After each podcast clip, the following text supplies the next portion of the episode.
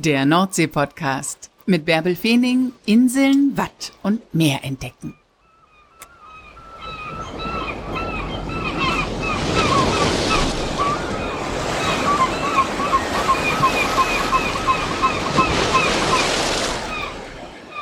Moin und herzlich willkommen zur 92. Folge des Nordsee-Podcasts gar nicht mehr lange hin bis Ostern. Und an diesem Wochenende beginnen doch tatsächlich die Osterferien. Zumindest in Niedersachsen, Schleswig-Holstein und Bremen. Und das bedeutet, an der Küste geht's wieder los. Dort wird die neue Saison gerade ganz heftig vorbereitet. Und das gucken wir uns jetzt mal an. Wir gehen heute auf die ostfriesische Insel Wangerooge. Ich habe mich mit Jan Dirk Post verabredet. Ein Urinsulaner. Der hat vorne an der Promenade in erster Reihe eine Kultbar, das Diggers. Aber er ist auch ansonsten sehr engagiert und mit dem Herzen auf der Insel. Moin, Jan Dirk. Moin. Wann warst du denn zuletzt am Meer? Äh, Gerade eben, vor zwei Stunden mit meinem Hund. Ich war oben am Laden, haben wir haben zugemacht, wir momentan nur bis 18 Uhr auf. Äh, das geht jetzt erst am Wochenende los, dass wir dann noch abends länger aufhaben. Und äh, mit dem war ich heute nur zweimal kurz hier durchs Dorf und dann kam noch ein Zahnarzttermin dazwischen, den ich verschwitzt hatte. Und da habe ich gesagt, so weißt du was, Johnny, wir gehen jetzt mal irgendwann mal runter ans Meer. Ja, zwei Stunden her. Super, hast du es gut. Ja. Am Wochenende wird's voll auf der Insel, ne? Die Saison beginnt. Ja, die Ferien beginnen. Wir gucken mal, Niedersachsen kommt zuerst, dann ist meist immer der, der Ansturm immer etwas zaghaft. Aber ähm, es ist schon im Dorf überall wird gekerchert und geputzt und äh, sie kommen. Es war aber auch dies Jahr so, diesen Winter, muss ich sagen, ähm, es ist nie richtig abgerissen. Also wenn ich überlege, ich bin 97 wieder zurück auf die Insel gekommen, habe hier mit Gastronomie angefangen, in den Betrieb von meinem Vater damals. Und äh, wir hatten da so ein richtiges Winterloch. Ne? Das war dann Ende Oktober war vorbei und dann kam noch mal der Jahreswechsel, wo die Insel voll war. Und da war wirklich bis Februar, März, meist auch bis 1. April, da hat man dann, haben die meisten ja wieder angefangen, äh, war wirklich äh, gehende Leere und Ruhe. Und das haben wir eigentlich schon lange nicht mehr. Und diesen Winter gar nicht gehabt. Also wir haben am Wochenende immer reichlich Gäste gehabt und unter der Woche auch viele, die dann nochmal hier die Stille genossen haben. Ne? Mhm.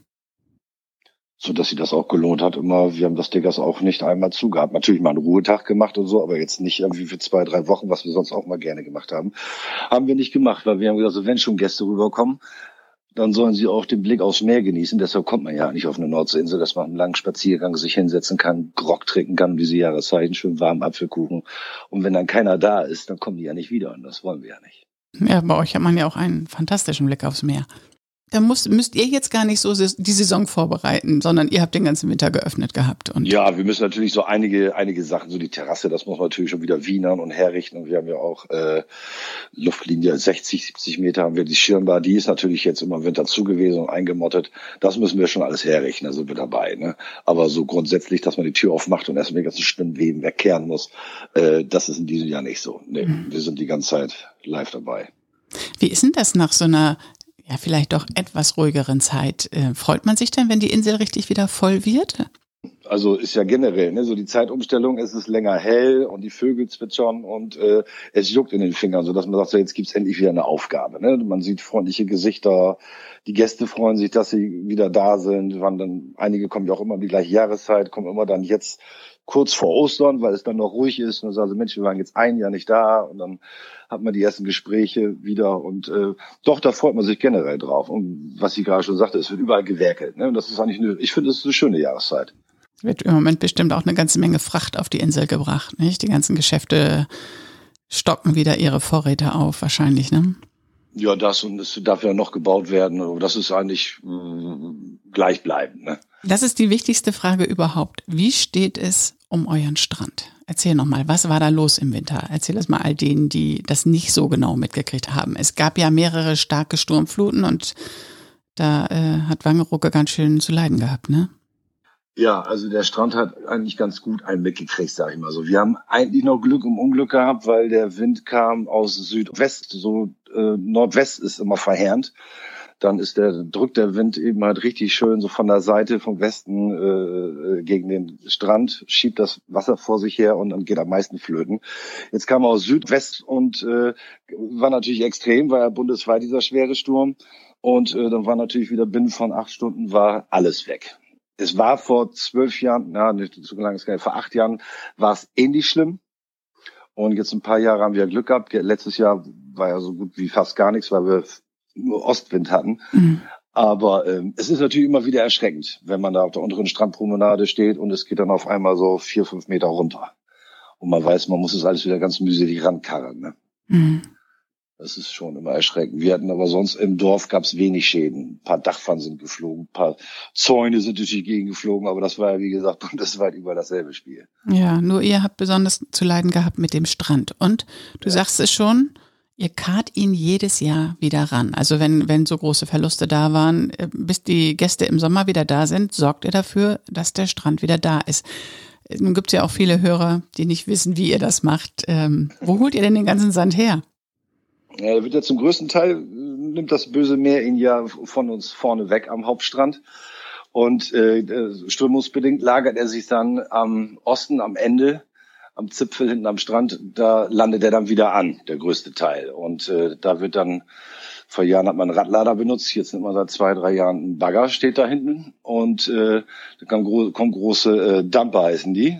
Da passen 16 Kubik Sand rein pro Dumper. Die werden dann immer vier Stück pro Jahr, fahren in zwei Schichten. Dann immer, wenn Niedrigwasser ist, fahren die raus und äh, haben dann sechs, sieben Stunden und nutzen dann die Gelegenheit vom Osten mühselig, das dann eben mal wieder in den Hauptstrand zu fangen. Vom Surfstrand bis zum Hundestrand. Das ist eine richtige Sisyphus-Arbeit, ne? Ja. Also wir haben uns vor ein paar Jahren kennengelernt, als du da auch Sand gefahren hast und ich einen Film mhm. über diese Sandfahraktion gedreht habe für den NDR. Mhm. Da lebt ihr in der Zeit dann richtig im Rhythmus von Ebbe und Flut, weil ihr nur bei Niedrigwasser ja. fahren könnt, oder? Ja, genau. Also wie gesagt, zwei Schichten immer. Und äh, die gehen, wie gesagt, immer 24 Stunden im, im Zyklus jeden Tag versetzt und man nimmt das am Anfang, klar, weiß man, man sitzt jetzt äh, sechs, sieben Stunden auf dem Bock und fährt immer nur hin und her. Das klingt erst langweilig, aber es ist, macht irgendwie, also mir hat's wahnsinnig Spaß gemacht. Ich habe es vier Jahre gemacht. Mhm. Und äh, es ist aber auch anstrengend, weil man, wie gesagt, ja jeden Tag versetzt fährt. Ne? Das ist, jeden Tag geht's immer eine halbe Stunde drauf oder 20 Minuten, manchmal eine Stunde so dass du in die Nacht reingehst, dann aus der Nacht rauskommst, in den Tag reingehst, von Woche zu Woche pendelt das. Und das äh, setzt einen schon zu. Ne? Wenn man dann sonst so um acht Uhr morgens Feierabend hat, dann sagt man so, oh, jetzt ist früh, jetzt frühstücke ich erstmal und dann mache ich dies, mach das und mach das. Und dann, wenn du dann zu Hause bist, einen Tee getrunken hast, sagst du, weißt du was, ich glaube, ich gehe jetzt erstmal ins Bett. Ich habe zu nichts mehr Lust. es ist doch schon anstrengend, auch wenn man nur sitzt und guckt. ja, aber ich meine, zum einen ist es ja für dich oder für euch alle attraktiv, diesen Job zu kriegen, weil Wangerooge ist eine autofreie Insel und das ist die einzige ja. Gelegenheit, dass ihr Auto fahren könnt, Dumper fahren könnt oder über den ja. Strand brettern könnt, oder? Wer kann das denn? Nein, das ist schon super. Das ist schon so ein großes Männerspielzeug, das kann man schon sagen. Ne? Also das macht schon irre Spaß, da allein hochzuklettern, das Ding anzuschmeißen und so und das nachher zu beherrschen. Das macht schon Spaß und auch in diesem Team immer zu arbeiten. Ne? Also funken dann mit Funkgeräten immer, wir kippen jetzt hier, wir kippen jetzt. also, wenn, wenn man dann das Glück hat und äh, irgendwann in die, dass die Schicht so fällt, dass dann irgendwie noch abends eine Gastronomie auf hat, dann kehrt man noch irgendwo gemeinsam irgendwo ein und quatscht nochmal darüber. Das ist schon, ein gutes Teamplay dann immer, ne? Das macht schon Spaß. Ja, alles für die Gäste, ne? Ich meine, es ist ja. ja nicht in zwei Wochen erledigt. Erzähl mal, wie lange fahrt ihr da von West nach Ost, von Ost nach West? Es geht ja immer, Sturmsaison endet immer so roundabout 10. März, 20. Ja, 10., 15. März sagt man immer, ist die Sturmsaison zu Ende, dann fangen die auch an und dann geht das zwei Monate. Wahnsinn. Zwei Monate nonstop und ähm, ich weiß gar nicht, ob sie es dieses Jahr machen, sonst wurde immer über Ostern wie die Osterfeiertage wurde gestoppt, da wurde nicht gefahren. Da hat man dann mal zugesehen, dass das schon der Strand dann von der Raupe schon mal ein bisschen planiert wird mhm. und die ersten Strandkörbe abgestellt werden. Und nach Ostern geht's dann weiter. Mhm. Das ist ja auch viel. Dieses Jahr haben sie, glaube ich, äh, auf die Fahne geschrieben, 70.000 Kubikmeter zu fahren. Also das ist schon, das ist schon Ende hin. Ne? Mhm. Wenn man überlegt, immer pro Dumper 16 pro Tour. Ja, kann man ausrechnen. Gott, oh Gott, oh Gott. Ja. Und man fährt, man kann immer sagen, also mit hin und zurück, also leer hinfahren, beladen werden, zurück ist man so gut 30 Minuten, 35 Minuten unterwegs. Je mhm. nachdem, wo man abgeht. Ne? Kann auch schon 45 sein, wenn man jetzt, wenn der Bagger sich hinten ziemlich weit an der Ostspitze platziert und da den Sand dann aufnimmt. Das wird ja auch äh, vorgegeben, wo man Sand entnehmen darf. Das muss ja vorher sondiert werden, ob da nicht noch irgendwelche Sprengkörper liegen aus dem Ersten und Zweiten Weltkrieg, Torpedos oder sonstiges. Mhm. Wird das Feld ja erstmal sondiert. Und wenn man dann da ganz am Ostspitze aufnimmt und man muss dann bis zum Surfstrand fahren, das ist das weiteste mhm. für uns äh, westlich gesehen vom Strand, dann ist das die längste Strecke und da bist du hin und zurück schon 40, 45 Minuten unterwegs. Ja, Wahnsinn, ne? Was für eine Arbeit, um den Sand wieder zu holen. Aber andererseits ist es erforderlich, weil sonst, wenn ihr das nicht machen würdet, würde die Insel immer weiter angegriffen werden, ne? Weil genau. die Nordsee bleibt und äh, die ist einfach ja. rau im Winter, ne? Ja. Und das ist ja eben halt immer diese, dieser Streit ne, zwischen Gemeinde und Land, dass man eben halt sagt, so ja, das macht ihr natürlich ja nur oder ihr müsst das machen, damit ihr eure Einnahmen habt äh, für eure Gemeindekasse mit dem Vermieten der Strandkörbe.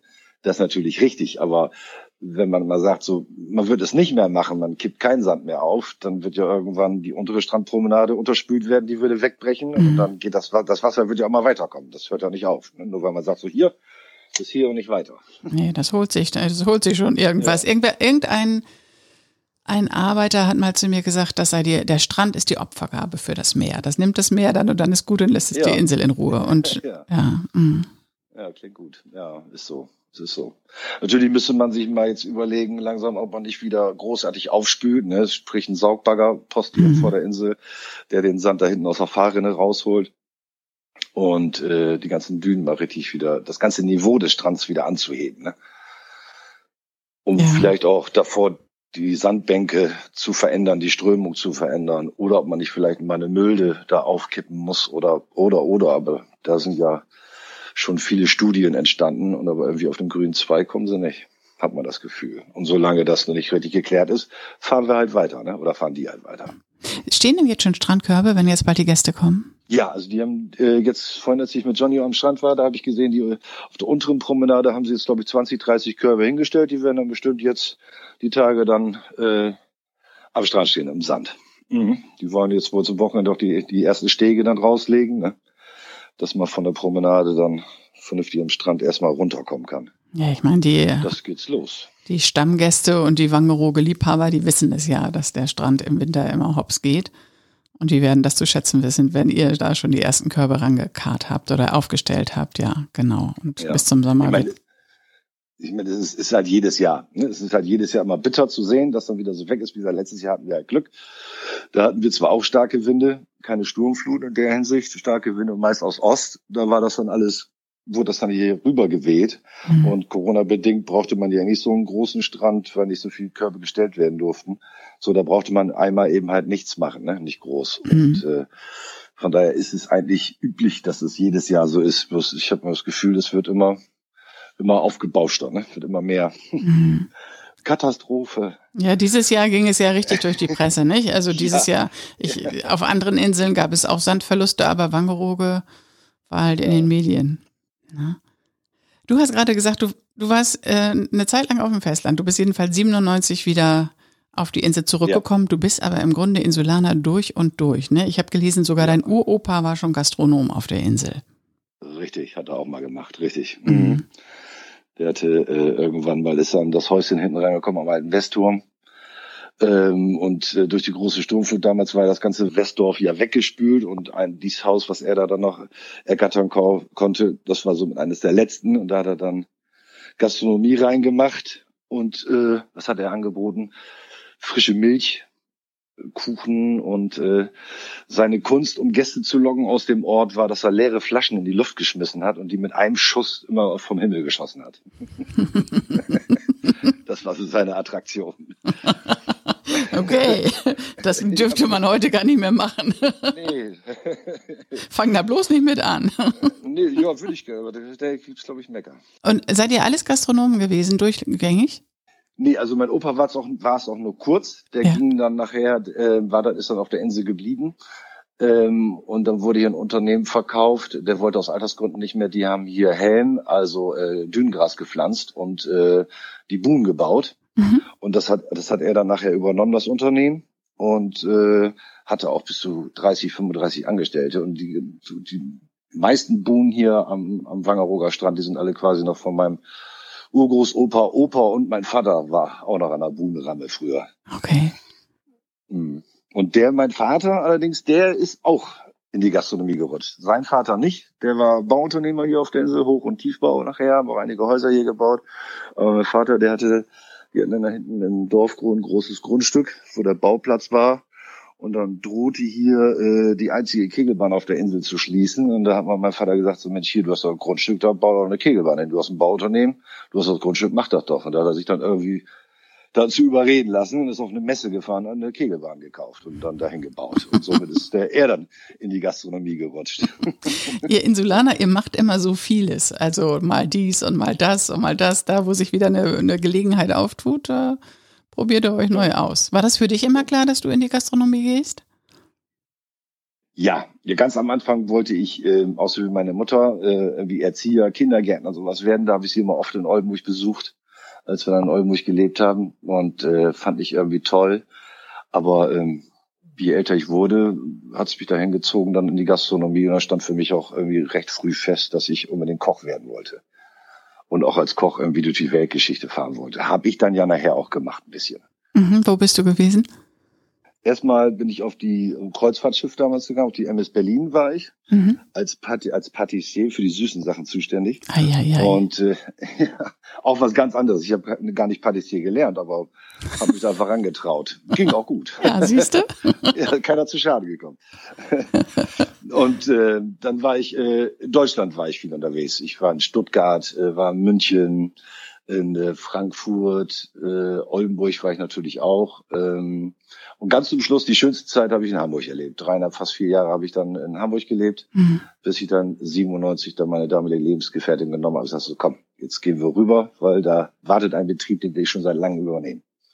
Von meinem Vater halt. Ne? War es nur der Betrieb oder war es auch das Meer oder die Insel oder dieses äh, Inselleben? Die Insel, was die, die Insel an sich war es doch schon. Doch, mhm. auf jeden Fall. Ich habe auch immer so meinen Freunden gesagt, egal wo, ob das in Hamburg war oder wenn ich mit alten Freunden in Oldenburg zusammengesessen habe, ich da, wenn ich irgendwann mal mich nicht melde und, und ihr wisst nicht, wo ich bin, dann sitze ich irgendwo in der Düne auf Wangerooge und trinke ein Bierchen und gucke aufs Meer.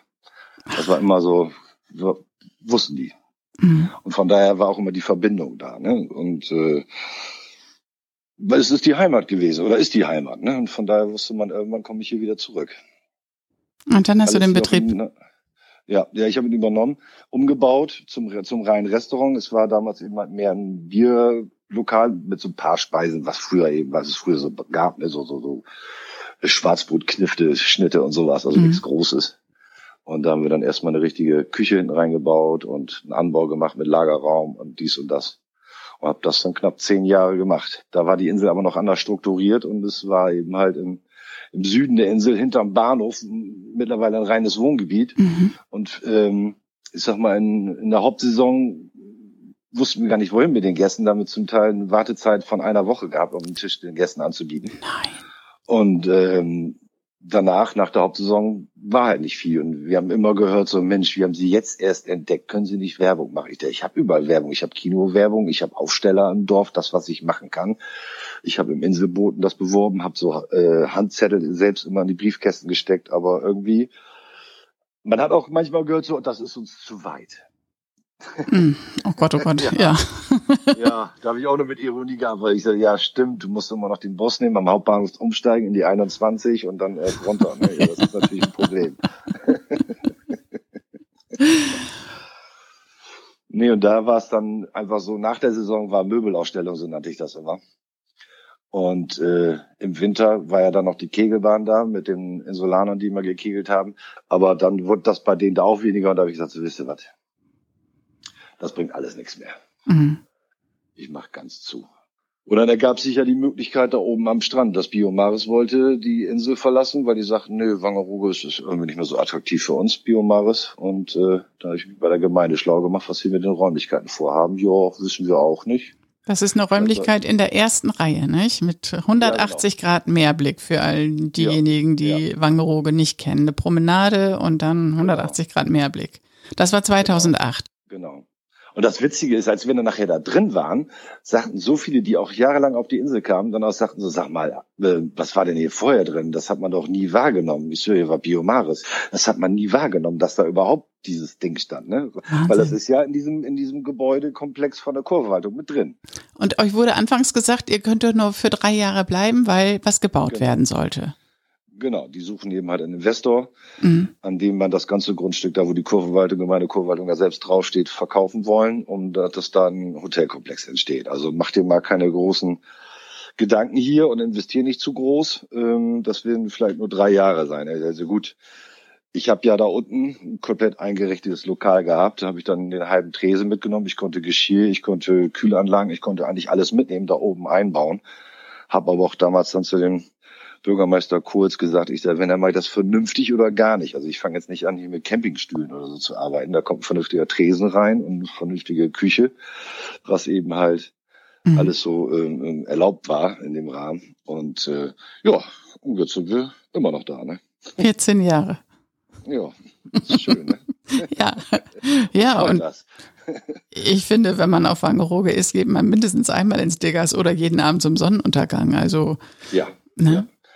Ja, das ist ja auch so ein Highlight. Hat ja auch vorher sich keiner Gedanken drum gemacht. Und ich habe dann auch im ersten Jahr gleich angefangen, so, ein, so eine Tafel rauszustellen, weil das kannte ich auch aus Hamburg. Da gibt's ja auch diese Uhren, ne, diese, mhm. diese wo man eben mal die Zeiger dreht. Nächste Hafenrundfahrt ist um 16 Uhr oder was. Und ich mhm. habe dann erstmal eine Tafel raufgestellt, wo dann immer drauf stand, Sonnenuntergang 2035 oder 2041 oder sowas. Und dann kamen die Leute schon so, oh, das ist interessant. Und dann habe ich gesagt, Mensch, guck mal, das zieht habe mir da so eine große Uhr selber gebastelt, die da in die Düne reingesteckt. Natürlich beim Wasserschifffahrtsamt nachgefragt, ob ich die da auch reinstellen darf. Natürlich. Schutzdüne. Ne? Ach du meine Güte, okay, ja. Ja, ja, ja, ja, weil da bekam ich natürlich gleich Gegenwind, aber das habe ich schwarz auf weiß, dass ich das durfte oder darf. Mhm. Und diese Uhr, die wird eben halt immer ähm, ja reichlich fotografiert und äh, somit hatte ich dann auch, war der Erste, der dann den Sonnenuntergang vermarktet hat, ne? Weil keiner hat irgendwie sich da Gedanken drüber gemacht, dass das ja eigentlich die schönste Zeit ist, ne? Mit am Tag. Ja. Wenn der, wenn der rote Ball da runtergeht. und dann spielt man noch die richtige Musik dazu, dass nachher alle klatschen und alle sind fröhlich. sehr schön, sehr schön. Ja, inzwischen gibt's auch andere Gastronomen an der Promenade, nicht? Aber ja, irgendwie, Digga, ja. ist Kult, ja, ja, genau. Ja, ja. ja, ja. Ja, das war ja dann auch am Anfang so ein Thema. Wieso hat der Post jetzt da oben Tische und Stühle auf der Promenade? Das war vielen Dorn im Auge. Der Bürgermeister kam auch bei mir an, nachdem ich irgendwie ein, zwei Monate auf hatte und sagte, Herr Post, Sie glauben gar nicht, was bei mir los ist. Ich habe so viele Beschwerden hier liegen, weil man abends nicht mehr in Ruhe promenieren kann, weil bei Ihnen so viel los ist. Ach du meine Güte, ja. Ich dachte, ja, sollen Sie doch an den Strand gehen. Ja. ja, ich, ja, das wollten Sie ja. Sie wollten ja die Strandpromenade beleben. Und da war ja nichts. Da war ja gar nichts. Da war, ne? Ich dachte, haben wir doch genau das erreicht. Sagt er, ich will Ihnen nur sagen, so, das sind auch welche, die das nicht wollen. Ich, ja, gut. Die sollen dann auf der unteren Strandpromenade spazieren gehen. Ja, genau. Wer uns jetzt hört und äh, überlegt, ein Wochenende auf Wangerooge zu verbringen, was für Empfehlungen hast du denn? Was soll er machen, damit er einen richtigen Eindruck von der Insel kriegt? Ach, was ganz interessant ist, was ich auch in meinem Leben, ähm, glaube ich, nur zweimal gemacht habe, jetzt mit der Führung, äh, weil ich immer alleine hingelatscht bin, ist so eine Wattwanderung. Also mhm. die ist wirklich, ähm, was dann da alles erklärt wird, was im, Watt alles passiert und, und, und das finde ich wahnsinnig interessant und macht man sich, glaube ich, gar nicht so, so viel Gedanken drüber. Das finde ich sehr empfehlenswert. Ähm, dann ist natürlich der Besuch im Diggers natürlich, äh, wenn man schon mal zum Strand geht, ist natürlich ganz wichtig, dass man da mal Moin sagt und sagt so, ich habe sie gehört oder ich habe dich gehört. Ne? Genau, und, einen Sonnenuntergang ja, guckt dann, ne? Genau, mit einer Sanddorn Caipirinha, ganz wichtig. Sanddorn Caipirinha gibt's bei euch? Natürlich. Und Wrackwasser habe ich auch gelesen, habt ihr jetzt? Genau, unseren eigenen, ja, den haben wir schon seit drei Jahren, unseren eigenen Sanddorn-Gin. Mhm das ist auch, der kommt auch bei, bei Männlein und bei Weiblein sehr gut an. Und das ist ja das genau das, was wir wollten. Wir wollten ja nicht wieder so ein Männerspielzeug machen, sondern eben halt für, beid, für mhm. beide Geschlechter. Habt ihr auch heißen Sanddornsaft? Ja. Super, den trinke ich kann, immer so kann, gerne. Ja. Kann man, ja, aber ich persönlich bin ja nicht so der Sanddorn-Freund, muss ich ganz ehrlich sagen. Ich finde, das riecht so immer so nach Apotheke. Ich liebe Sanddorn, echt. Ich, okay. totaler Power Booster für mich. Also ja. Ich habe mal, ich habe mal auf einer anderen Insel ein Interview in den Dünen geführt, ein erlaubtes Interview in den Dünen und ich konnte während des Interviews nebenbei Sanddornbeeren vom Busch futtern. Ey, das ist das, das war das beste Interview seit langem, was ich geführt habe. Das war irgendwie so paradiesisch irgendwie. Oh, die schmecken noch nicht. Doch. Echt? Ja, ich finde die, ich finde die gut. Also das war Ende September, da waren die richtig reif. Ja. Das war richtig okay, gut. Okay, ja, ja das ist natürlich, das ist natürlich ordentlich Zucker drin, ja. Ja, ja, genau. Ja, nee, von daher und heißen Sand und Saft trinke ich auch sehr gerne. Also auch ohne Alkohol, aber mit nämlich auch. Ja. ja. ja. Also Besuch im Dickers und haben wir noch was? Ja, generell eine Radtour auch äh, zum Ostende über den Deich hinaus. Da darf man mit dem Fahrrad auch fahren bis hinten an die Ostspitze, wo früher mal die Barke stand, sich da mal das Ende angucken, weil da hast du auch wahnsinnig klares Wasser. Mhm. Sollte man jetzt nicht zwingend ins Meer gehen, weil da eine wahnsinnige Strömung ist, aber allein da so an dem Zipfel zu stehen und äh, am Scheitelpunkt der Insel, das ist, finde ich auch, ist ein Foto und ist ein schöner Moment da hinten. Ist ja. schön Wetter im Sommer, das ist schon attraktiv da hinten. Mhm. Der Westturm ist auch toll, ne? Westturm ist auch immer ein schönes ja. Fotomotiv, finde ich, ja. Ja, ja. Da kann man ja auch jetzt zur Corona-Zeit darf man im Moment, glaube ich, nicht hoch. Ich weiß nicht, wie es dieses Jahr gehandhabt wäre, aber man kann ja auch mal freundlich anfragen in der Jugendherberge. Und dann kann man sich einen Schlüssel rausholen, wenn man Pfand, den Personalausweis hinterlegt. Und dann kann man ja bis ganz nach oben gehen, in die Spitze rein. Da war ich auch noch nicht. Ja. Da hat man auch einen super Rundblick. Mhm. Das ist auch grandios. Ja, super. Jan Dirk, danke, dass du uns heute mit nach Wangerooge genommen hast. Und dann wünsche ich dir einen guten Saisonstart jetzt am Wochenende. Wobei du hast ja den ganzen Winter durchgearbeitet. Ja, trotzdem, aber trotzdem freuen wir uns auf die Gäste und äh, geht los. Das ist das Wichtigste. Genau. Und an der gesamten Nordseeküste, auf den Inseln, Halligen und auf dem Festland bereiten sich die Einheimischen jetzt auf die Gäste vor und auf die neue Saison und freuen sich, dass es wieder losgeht. Und wenn ihr noch nicht wisst, wo ihr starten sollt mit euren Ausflügen an die Nordseeküste, dann hört doch einfach nochmal in die ein oder andere Folge dieses Nordsee-Podcasts rein. Ich habe euch im vergangenen Jahr genügend Anregungen gegeben. Das war der heutige Nordsee-Podcast. Wenn es euch gefallen hat, denkt dran, kurz eine gute Bewertung bei Spotify oder Apple Podcast zu hinterlassen. Und dann freue ich mich darauf, wenn wir nächste Woche wieder zusammen am Meer unterwegs sind. Bis dahin.